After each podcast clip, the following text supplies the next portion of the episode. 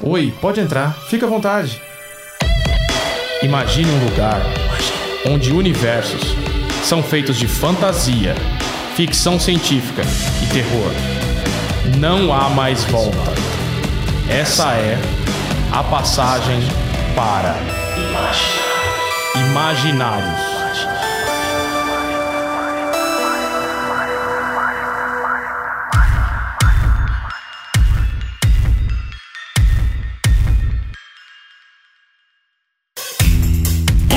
Beleza? Esse é mais um Imaginários, o podcast da editora Draco. Estou aqui novamente eu, Rafael Fernandes, editor e roteirista, e venho falar de um tema meio tenso hoje. E aí, Eric, você tá preparado? Tô preparado. Bom dia, Brasil. Quer dizer, depende da hora que as pessoas forem ouvir, né? Mas hoje é uma manhã de sol aqui em São Paulo, depois de duas semanas de, de frio intenso. Estamos prontos para falar de uma coisa que a gente tem feito bastante nos últimos tempos, né? Que é ficar isolado. E temos uma convidada mais do que especial, a escritora Larissa Prado. E aí, Larissa, beleza? Beleza, bom dia para todo mundo.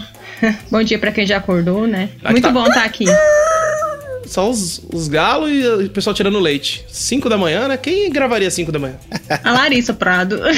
Eu acordo muito cedo. Perfeito. E Larissa, fala um pouquinho aí do seu trabalho aí, o que, que você faz, que tipo de, de histórias você escreve. Pois é, então, eu escrevo horror, né, já faz um tempinho. Minha primeira publicação foi em 2016. Eu comecei escrevendo horror cósmico, porque foi a época que eu fiquei muito assim, bitolada e obcecada por Lovecraft. E aí comecei a, a, a, criar, né, ficcionalmente a partir do horror cósmico. E aí, à medida que o tempo foi passando, eu fui explorando outras vertentes dentro do horror. Hoje em dia, cara, eu exploro tudo dentro do gênero, assim, eu gosto de explorar tudo, sabe? E aí, de 2016 pra cá, eu já lancei algumas coisas, né, alguns livros, já participei de algumas antologias e sempre tentando explorar diferentes vertentes do gênero, sabe? Não escrevo um gênero só, assim, eu gosto de explorar várias possibilidades. Muito bem, legal demais. Eu gosto bastante do seu trabalho. Quem me indicou para ler suas coisas foi o Oscar. Falou: ah, dá uma lida no Sim. material dela, que ela manda, manda bem. Eu acho que você leu é, o Rastro, né? O Rastro da Serpente.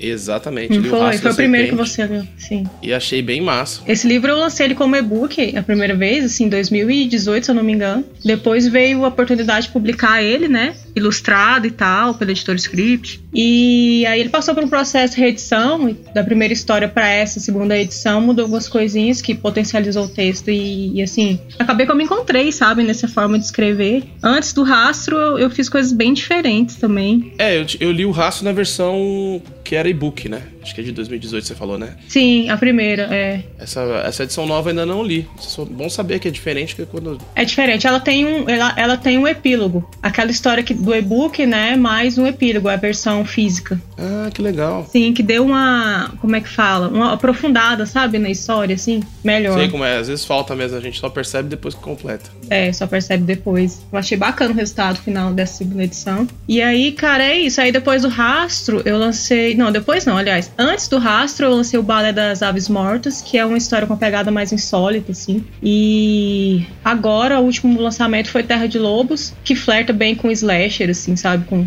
com gore, assim. Então, eu, eu tento sempre escrever, sabe? Ficar explorando diversas vertentes, assim, não ficar só em um, assim, porque eu me entendi rápido das coisas que eu faço. eu tenho que ficar variando para não ficar, sabe? Eu tenho que sentir que eu tô variando o que eu tô fazendo, que eu tô caminhando, assim. Ah, mas, mas isso é bom. É bom, é arriscado, mas é bom. É curioso isso que você tá falando, Alissa, porque para mim é uma coisa que eu reparo muito, né, na dos trabalhos dos autores é que, de certa forma, o pessoal sempre tem uma obsessão, né? E persegue isso de forma intensa, né? Todos os trabalhos acabam pegando em alguns aspectos. Você já conseguiu identificar isso no seu, apesar de você trabalhar com diversos subgêneros dentro do terror? Ou ainda não? Quais seriam as suas obsessões? Ou isso também é um spoiler? Não, né, não. O que você fala por obsessão é aquilo que as pessoas estão sempre fazendo, né? Uhum. Ah, os temas que você sempre toca, as coisas que você sempre trabalha, independente do gênero. Inevitavelmente tá sempre naquela. sempre trazendo esse aspecto pra história, né? uhum. né? Eu tenho algumas obsessões, sim, que eu tento até, às vezes, deixar de lado um pouco, sabe? Mas não tem como, parece que é uma coisa inconsciente, involuntária, que, que surge nas histórias, assim. Tem obsessões, sim. Eu tenho uma coisa, não sei o que, que acontece, com o lado mais onírico, sabe? Uhum. Então, Ou sempre que eu tô escrevendo uma história, eu tenho que colocar alguma piração, assim. Eu tenho uhum. obsessão com a questão, questão de temas relacionados à loucura, a sonho, assim. Uhum, então, legal. é, os meus textos acabam ficando até meio abstratos em certo ponto. Porque eu não sei o que, é que acontece. Sempre eu tô ali enfiando alguma coisa de, de, de onírico, de loucura, de psicológico mesmo. Eu acho que vem muito da minha, quando eu falo formação como escritora, porque veio muito desse lance do cósmico, sabe? Essas uhum. viagens assim, essa coisa do o que, que é real, o que, que não é. Então isso sempre tá ali na minha obra. O que, que é real, o que, que não é. E aí acaba que eu caio sempre nessa obsessão mesmo pelo aspecto mais abstrato da, do horror, sabe? E para mim sempre é, é, mais difícil escrever coisas mais realistas, sabe? E eu acho que esse é meu grande ponto obsessivo nas minhas histórias, assim, eu não consigo deixar isso de lado. Mas não é de todo mal, né? Acaba se tornando uma característica do autor. Não, imagina, eu acho que as, as obsessões são ótimas. São ótimas, mas é bom a gente dosar a mão, sabe? Uhum. Porque para não ficar fazendo a mesma coisa toda história. E eu, como escritor, eu me entendi de ficar sentindo que eu tô sempre fazendo a mesma coisa, sabe? Eu preciso dar uma quebrada nisso. Eu, eu tento, né? Às vezes dá até certo. Mas eu sempre tô ali de volta a essa coisa do onírico e essa coisa do abstrato e do sonho e da loucura, assim. A loucura é uma coisa que sempre tá. É uma constante nos meus textos. O personagem sempre vai esbarrar com alguma coisa de será que isso que é real? Será. É uma loucura mesmo. Eu não, eu, é difícil para mim escrever uma, uma, uma prosa mais realista, sabe?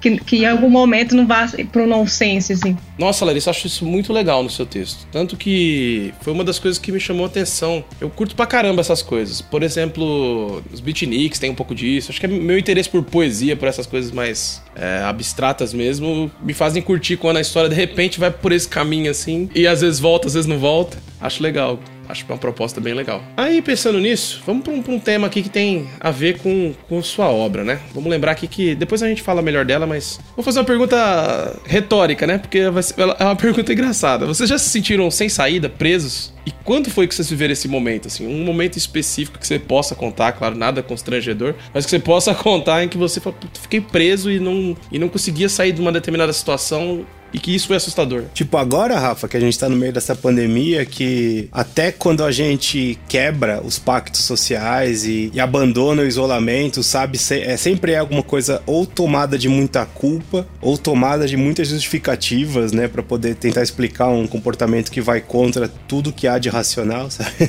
é, esse é o esse, esse é esse o ponto mesmo que eu queria levantar. Eu reitero aí, esse momento que a gente tá vivendo é um momento que, que é meio desesperador, assim. Eu tenho a impressão, às vezes, que, que nunca vai passar, sabe? Tem dia que, para, primeiro, parece que você tá vivendo o mesmo dia há dois anos, é um domingo eterno, e, uhum. e, e, que você nunca vai sair disso, assim. Eu tenho essa sensação recorrente na minha vida. Às vezes eu chego num ponto que, falando, né, de uma maneira mais, assim, psicológica, às vezes eu chego num ponto da vida que, que eu não, não sei como sair dele, assim. Parece que eu tô fazendo... O, o que acontece na escrita acontece também na minha vida, assim. Parece que eu tô fazendo as mesmas coisas. E, e a mesmice, a rotina do dia a dia, me deixa numa situação meio de aprisionamento mesmo. A pandemia, ela, ela me afetou por causa do isolamento, mas não tanto porque eu já vinha num processo de isolamento voluntário, assim, por uma fase mesmo da vida que eu tava me sentindo totalmente sem saber para onde ir, presa mesmo, sabe? Presa em, em atividades que eu não queria fazer, presa em obrigações que eu peguei para fazer que eu não precisava. Então, eu acho que é uma, uma, coisa que rola não só comigo. Muitas pessoas, às vezes, faz as coisas muito no automatismo, acaba se prendendo em situações que não era para estar tá presa, sabe? Depois, como que você vai sair disso? E parece que a gente fica sem, sem consciência, né? Acorda disso, assim, de repente fala: Meu, como eu fiz isso? O que, que, que tava acontecendo? Exatamente. E o pior é que às vezes você acorda depois de anos. Tipo, você passou, tipo, 3, 4, 5 anos numa situação, você dá um, dá um start, assim, que você você pensa, o que, é que eu tô fazendo há cinco anos da minha vida não é o que eu realmente queria. Eu acho que a pandemia veio, o isolamento veio. Se, se for pra gente tirar algo positivo disso, foi porque a gente precisou reavaliar muita coisa que a gente vinha fazendo né, nesse cotidiano corrido, sabe? Do automatismo. A gente foi obrigado a ficar em casa, parar mesmo a vida e reavaliar muita coisa. E isso não é agradável de forma nenhuma, porque quando você vai reavaliar as coisas, você percebe, cara, eu perdi muito tempo, entre aspas, perdi muito tempo com isso, sabe? Não é isso que eu quero. Então, de uma forma geral, eu, né, particularmente, eu vinha num processo de aprisionamento, sim. Um aprisionamento de, de mental, assim, sabe? Tipo, eu tava fazendo as mesmas coisas. Parecia que eu tava realmente é, movimentando, mas eu não tava, eu tava estagnado. E aí essa era a minha sensação de aprisionamento, que eu acho que é um dos mais terríveis, assim, porque você se sente aprisionado, mas você não sabe dizer exatamente pelo quê. É uma coisa bem, bem é, é, abstrato mesmo. É muito difícil lidar com isso, né? Bem complicado. Eu acho que a própria forma como a nossa, como a nossa vida de, de, de classe média é formada, ela é muito baseada na ideia da engrenagem, né? Porque a gente não é rico o suficiente para simplesmente viver sem trabalhar e se dedicar apenas àquelas coisas que a gente ama. Ao mesmo tempo, a gente não quer abrir mão do pouco que tem para poder viver com menos, porque a gente acha que tem que manter um certo padrão de, de vida, status. Eu tô falando geral, claro, cada, as experiências mudam no, no âmbito pessoal, mas eu acho que a, a classe média ela, ela se, se põe numa armadilha muito facilmente, sabe? E eu acho que o isolamento ele fez a gente enxergar como a gente pode viver com menos pelo menos para mim isso foi muito muito claro, sabe? Você podia abrir mão de várias coisas que às vezes te tomam muita energia, muito recurso, e você pode encontrar felicidade e realização em outras atividades também. Sei lá, pelo menos esse foi o meu, meu ponto, mas é, eu acho que a sua fala tava super legal, Larissa. Por favor, não me deixe te interromper.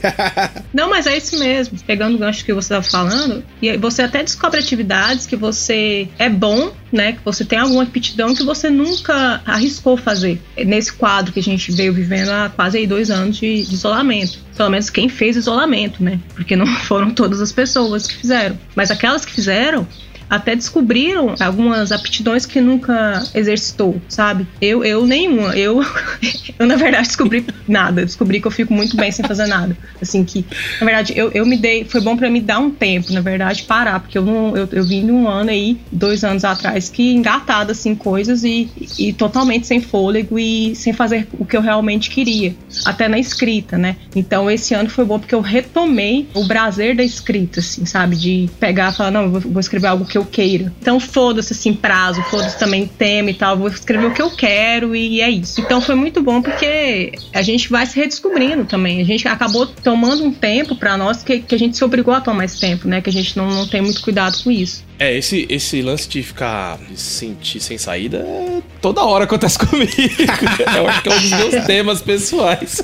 É, direto, eu de repente falo, nossa, agora ferrou. Eu, o que eu mais falo pro Eric é: estou fazendo um plano de fuga. Tô, é ou não é? Verdade a cada seis meses eu tenho um plano de fuga da vida, assim. Mas é porque sempre tive algumas aspirações, algumas vontades, algumas liberdades e eu sinto que a vida adulta coíbe todas, né? Todas elas, assim, são controladas, regidas, determinadas. Tudo tem prazo, tudo tem um horário para você fazer, né? Você não pode passar uma tarde inteira fazendo uma determinada atividade porque você já está descarrilhando toda a estrutura, né? Daquilo que a, que a sociedade te impõe, né? Então, eu vivi isso em várias situações, na faculdade, em vários empregos, em relacionamento, em amizade. Então, é um tema que acho importante e ele muito muito amplo, né? No sentido assim, atinge muitas pessoas diferentes, né? De formas diferentes, né? Isso é, é bacana de discutir, né? Acho que a gente tem que, ter obras que tratam disso sim. Entrando no assunto, Larissa, fala um pouquinho aí do, do, do que, que é receptáculo, né? A gente, a gente tá falando aqui de, desse assunto e tem um motivo, né? A gente vai lançar um livro aqui pela Draco chamado Receptáculo e que por acaso é escrito por você, né? Uhum. por um acaso eu que escrevi. E Isso. assim, então, Receptáculo ele foi uma novela de horror que eu, que eu escrevi, né? Assim, especialmente pra coleção Dragão Negro. E é incrível, porque o Rafael sabe as duras penas que foi escrever a história, porque eu vinha justamente desse processo de me redescobrir na própria escrita. E eu tava numa época de crise, assim, cara, eu não tava escrevendo uma palavra, assim. Eu acho que eu achava que eu não ia dar conta nunca mais, saca? De escrever uma sentença, terminar uma frase, enfim, começar um parágrafo. Eu tava nessas bad vibes que atinge todo escritor em algum momento da vida. E aí surgiu essa oportunidade eu topei porque eu falei, ah, foda-se, eu vou me forçar a criar uma coisa bacana. E aí surgiu o receptáculo. O receptáculo, ele trata, né? É, a gente veio falando aí do aprisionamento e trata justamente disso, né? A protagonista, ela tá presa. É, ela tá presa tanto espacialmente, lá no, no lugar, quanto dentro de si, sem entender direito o que tá acontecendo. A história, né? Sem dar spoiler, obviamente, trata aí de uma mulher que ela, ela vive num condomínio fechado, e eu peguei essa temática do condomínio fechado, porque pelo menos, pelo menos aqui em Goiânia, houve um boom de condomínios fechados aí num período. Eu nunca vi, sabe? Assim, a cada mês estavam é, lançando vendas de terrenos em condomínio fechado, criando condomínio fechado. Aqui tem muito mesmo. E aí eu peguei esse, essa ideia aí de, desse lugar que é idílico, né? Que, é, que, que te protege da toxicidade do mundo, da, da sociedade e tal. Te cerca ali de toda segurança e luxo e, e, e conforto, né? E, e, te oferece isso, que é a lógica de um condomínio fechado e ela tá ali presa nesse ambiente, mas ela começa a vivenciar situações muito estranhas ali em relação à, à, vizinhança e tal, e aí vai, né? A história vai indo, empurrando, até chegar lá no desfecho que, que o que eu tentei fazer é. Aí vem de novo aquela questão da obsessão. Tentei fazer o que eu costumo fazer nas minhas histórias, que é nada é o que parece ali. Então você começa acreditando que a, a mulher tá vivendo uma coisa, mas é totalmente diferente entremeado com isso tá ali as, as loucuras dela e os delírios dela e a, a, questão do onírica também e tal. E é isso, o receptáculo trata de aprisionamento e trata também de questões muito pontuais sobre a própria condição da mulher assim na sociedade, porque a, a, protagonista, né, de nome Rebeca, ela é uma mulher, uma mãe solteira que teve um filho de um relacionamento extraconjugal, no caso o cara, né, que que tinha um relacionamento extraconjugal, ela é, ela na condição de amante. E aí também toca nesses pontos de maneira muito sutil também, porque não é meu foco ficar discutindo isso, mas tentei construir uma personagem que que quebrasse um pouco esse estereótipo, sabe? Da personagem na literatura que é amante, que é a, sei lá, que é a, é a devassa porque é amante, enfim. Esses pequenos estereótipos femininos que eu detesto, assim, e me entediam enormemente dentro da literatura não só de horror, como na literatura no geral. E aí, conforme a história vai seguindo, né, a gente conhece a fundo o que realmente aconteceu com a tal da Rebeca e por que ela tá nesse lugar, nesse condomínio, e enfim, o filho dela também tem um papel importante nisso. O receptáculo é uma história que eu espero que cause nos leitores essa sensação de angústia, de aprisionamento, e mais do que isso, que cause nos leitores essa, essa surpresa, sabe? De, de eles acharem que estão assistindo uma coisa, vamos dizer assim, e ver que não é nada disso que eles estavam pensando, sabe? Então é basicamente isso. Tem uma pegada forte de, de thriller psicológico, né? Essa questão de você deixar a pessoa em suspense e depois é quebrar ou, ou confirmar a suspeita dela. Bem, bem bacana isso. Mas como foi a, o processo da escrita do seu livro, Larissa? Conta pra gente aí. Eu sei que você acabou de falar que tava aí nessa coisa da redescoberta, mas fala um pouquinho aí do, de botar a pena pra manchar o papel, né? Claro que metaforicamente ah. hoje em dia. Essa novela, ela foi ela foi muito sofrida para mim, eu vou ser sincera, assim. Eu escrevi, reescrevi, reescrevi, é, apaguei, me descabelei, é, enfim, foi terrível. E o processo foi o seguinte, quando eu sentei realmente, depois que eu apaguei, cara, eu apaguei o primeiro esboço todinho, assim. O que eu mandei pra, pro Rafael foi, foi, foi, foi, foi com sangue, assim, foi com o meu sangue ali, porque eu apaguei primeiro tudo que eu tinha feito, eu, porque eu não tava me organizando, a verdade era essa, né? É porque eu sou muito, eu vou numa escrita muito autômata, assim, às vezes eu sento e pá. Falei, não, esse eu preciso realmente sentar organizar e desenvolver o background da personagem, sabe? Essas coisas todas. Aí eu sentei, desenvolvi o background. Eu até imaginei, mentalizei como seria o espaço físico que ela estaria. Cara, eu desenhei, rabisquei esse desenho e aí eu sentei e fui escrevendo, sabe? Aí eu me disciplinei a cada dia escrever pelo menos um dos tópicos, né? um dos capítulos lá. Não importa como saísse, eu ia escrever e finalizar para depois voltar naquilo. E aí eu fiz, sabe? Eu peguei firme, assim, o que foi que umas duas, três semanas, quase um mês, e fiz, sabe? Mas muito disciplinadamente, assim. E chegou no ponto da história que, o negócio começou a seguir sozinho. O, o começo foi difícil porque eu tava nessa crise. Então eu falei, velho, fazer o seguinte, eu, eu vou escrever e depois eu vou ler o que eu tô fazendo. Não vou ficar. Porque eu, eu tava com isso, né? Eu escrevi um capítulo e eu falava, ah, tá porcaria. Apagava. Isso, isso não, não leva ninguém pra frente. A gente tem que escrever e depois ver o que, que faz com aquilo. E foi assim, aí eu fui criando intimidade com as personagens, né? Eu acho muito importante isso pro escritor também, ele conhecer a personagem de quem que ele vai falar. No meu caso, principalmente porque eu tento imprimir pro leitor essa aproximação, eu quero que ele esteja na pele da personagem, então é muito importante que eu conheça ela. Então, foi isso. Aí eu eu travei nessa luta com a personagem, conheci ela e, enfim, escrevi o background para ela e aí foi e tudo fluiu mais fácil, foi indo mais fácil quando eu comecei a conhecer de fato a personagem, o local, os secundários, as subtramas e aí foi indo mais, sabe, fluiu, começou a fluir melhor. Eu vi que ali não, o que eu faço com contos geralmente é isso, sabe? Eu sento e pá, escreve, foi e acabou com e aí depois que eu vou, vou reler. Mas com essa noveleta, assim, no caso, não, precisou de um trabalho, assim, de planejamento maior e tal. E eu vi que, foi, que era isso que eu tava pecando, sabe? Eu não tava me planejando direito. E aí foi assim. Bom, eu, eu sou um cara bem apegado à, à ideia de que o personagem é mais importante que a trama, né? Eu, eu sempre defendo isso que é uma das coisas que, que para mim faz mais sentido. E aí, Rafa, o que, que você acha dessa história?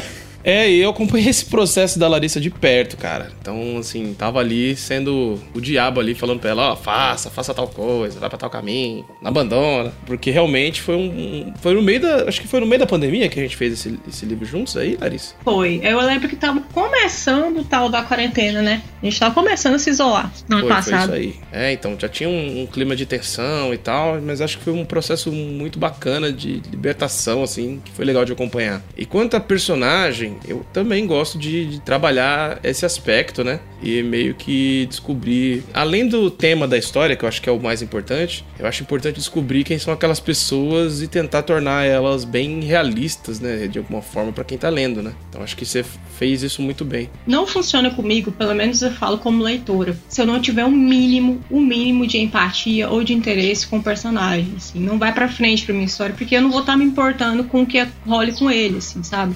Então, eu, eu acho os personagens muito importantes. Sim, além. Lógico, todo o conjunto da história é importante. Só que você imprimir na personagem um aspecto mais realista é, funciona melhor, porque aí você aproxima do leitor. Porque o seu leitor vai ser qualquer pessoa, você não sabe quem vai te ler. E na personagem tem que ter algo ali que, que imprima o que é o ser humano, sabe? Sem ficar uma coisa muito distante, caricata e estereotipada, e que não vai, sabe, surtir o efeito que a gente quer. Eu mesmo, eu só consigo seguir adiante na história se eu, se eu virar a parte e falar, velho, o que aconteceu com essa pessoa? O que, que vai rolar com ela? Coitado, o que, que ela vai fazer?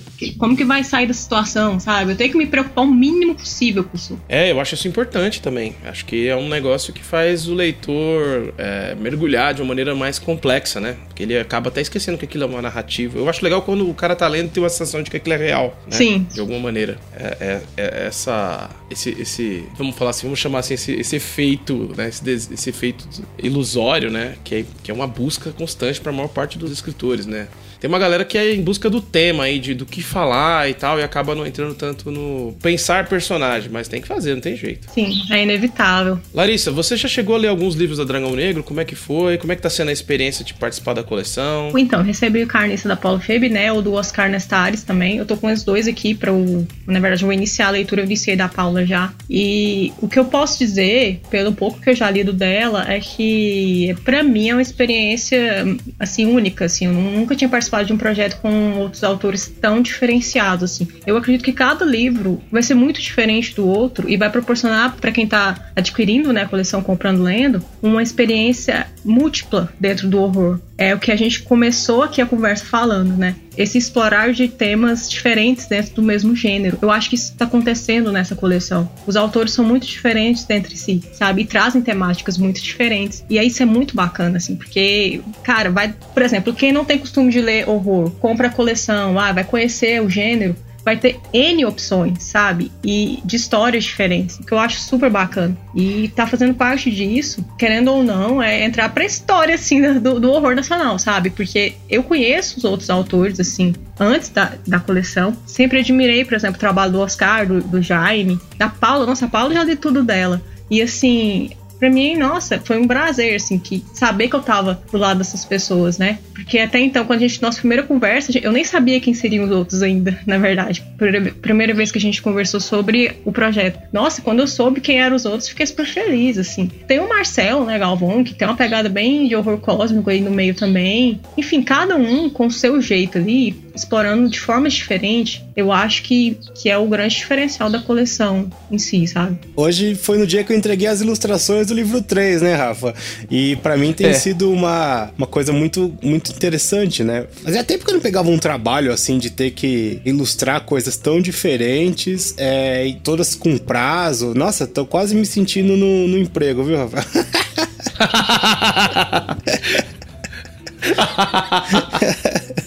e tem sido muito gostoso para mim. É bem diferente e tá sendo como como desenhista, né? Que é uma coisa que tenho resgatado faz faz pouco tempo, né?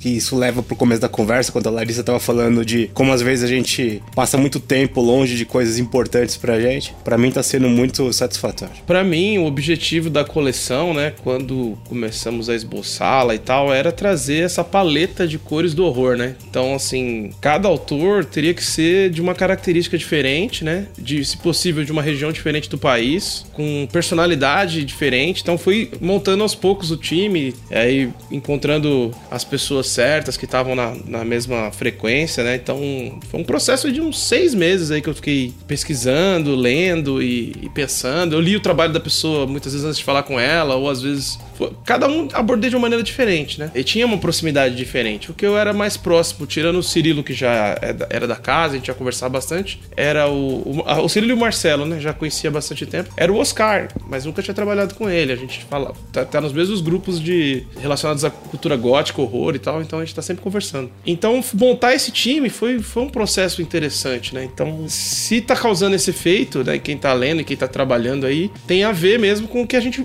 queria fazer, né? Então, se tá dando certo, que bom, né? O objetivo era esse mesmo. Até para não uma, numa coleção com, a, com de gênero, né? Que se destaca são as possibilidades dentro daquele, daquele gênero. Então, se fossem seis histórias de horror cósmico, aí teria que ser uma coleção de horror cósmico, não de horror, né? Tanto que a ideia original era fazer cada um com uma cor diferente e virar um arco-íris. Não, mentira, não era isso.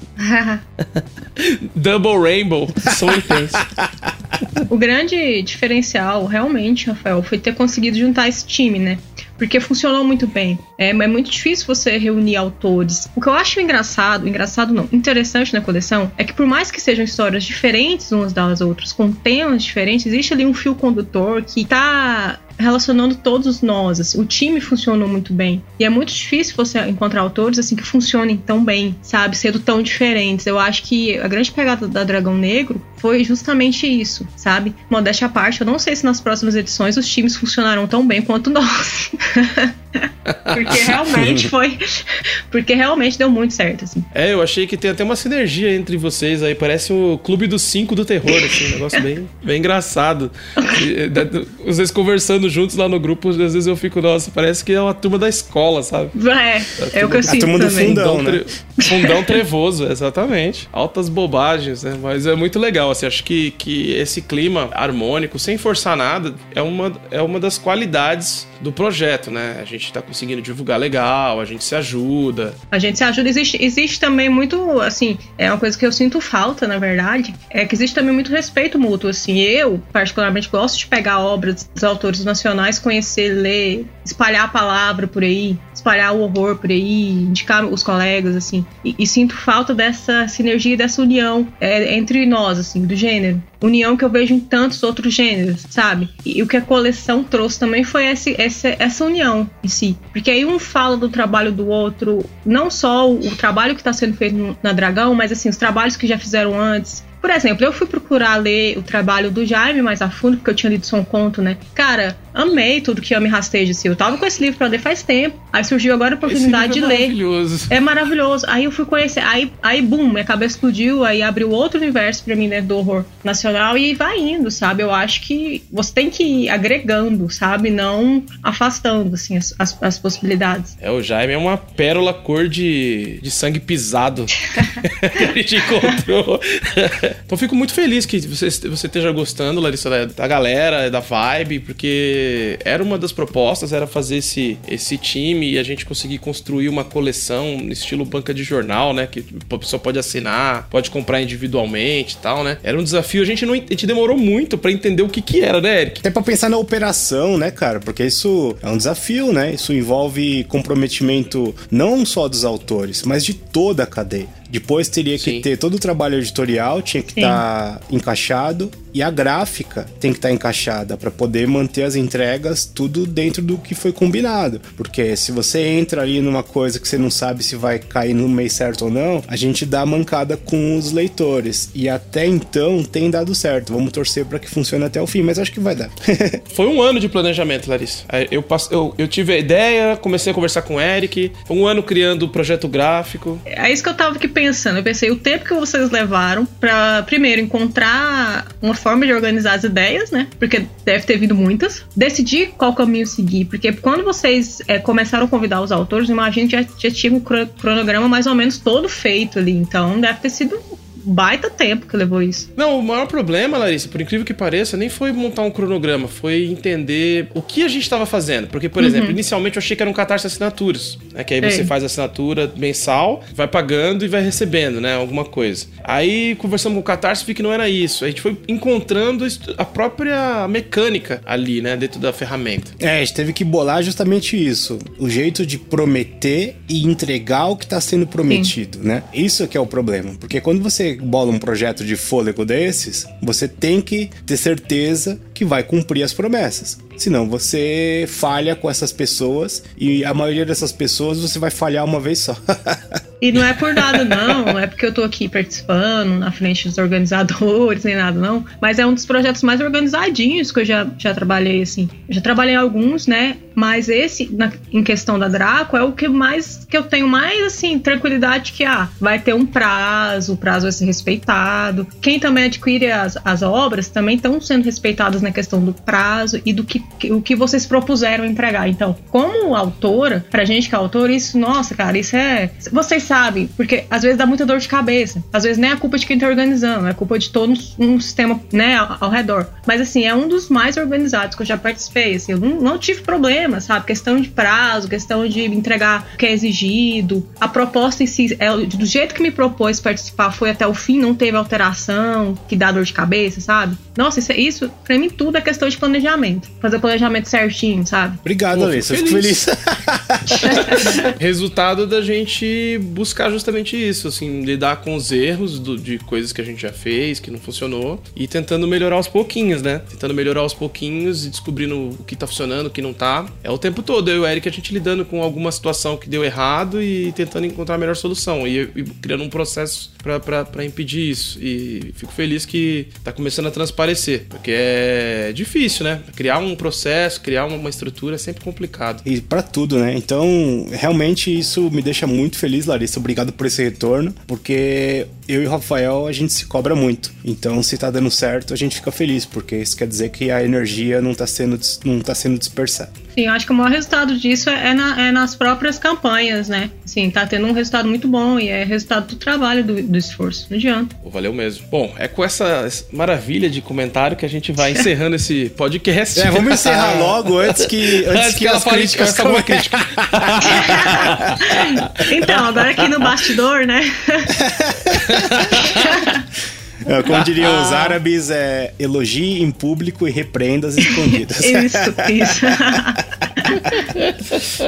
é isso, pessoal. Muito obrigado, Larissa, por ter aceitado participar desse podcast. Se quiser deixar sua mensagem final aí, a gente agradece. Não, eu que agradeço. A oportunidade tanto de estar aqui falando sobre receptáculo, né? Sobre a experiência de estar aqui na, no projeto, quanto o convite lá inicial mesmo, de estar fazendo parte do time. É, eu me sinto assim, nossa, um membro que precisava estar ali nesse, nesse, nesse grupo. E agradeço bastante, Rafael, o Eric, todo mundo, né, que tá envolvido nesse processo. Muito bom mesmo estar participando disso. Onde é que o pessoal te encontra, Larissa? Nas redes sociais para poder saber mais sobre você e seu trabalho? Ah, sim, cara. No Instagram, né, tá lá. E porque no Instagram, lá na biozinho, tem o link para os meus livros que estão todos eles disponíveis na, na Amazon, tanto e-book quanto físico. O Instagram é, ai, é complicado, mas é LRSPRD. é quase um código. Repita. LR S-R-P-R-D. Esse é meu código. Vocês me encontram por esse nickname lá no Instagram, Larissa Prado. Ou joga lá Larissa Prado que encontra. É Larissa Prado sem as vogais, né? Isso, Larissa Prado sem as vogais. Ah, esse e... é do segredo. Resolveu o puzzle do jogo, é isso mesmo. E aí, vocês me encontram lá, tem link lá para os livros. É como falei, tem todos na Amazon. Recantomacabro.com é meu site, assim, o site está lá também os livros que já redireciona para Amazon e são essas duas opções para me encontrar por aí. Muito obrigado mesmo, pessoal.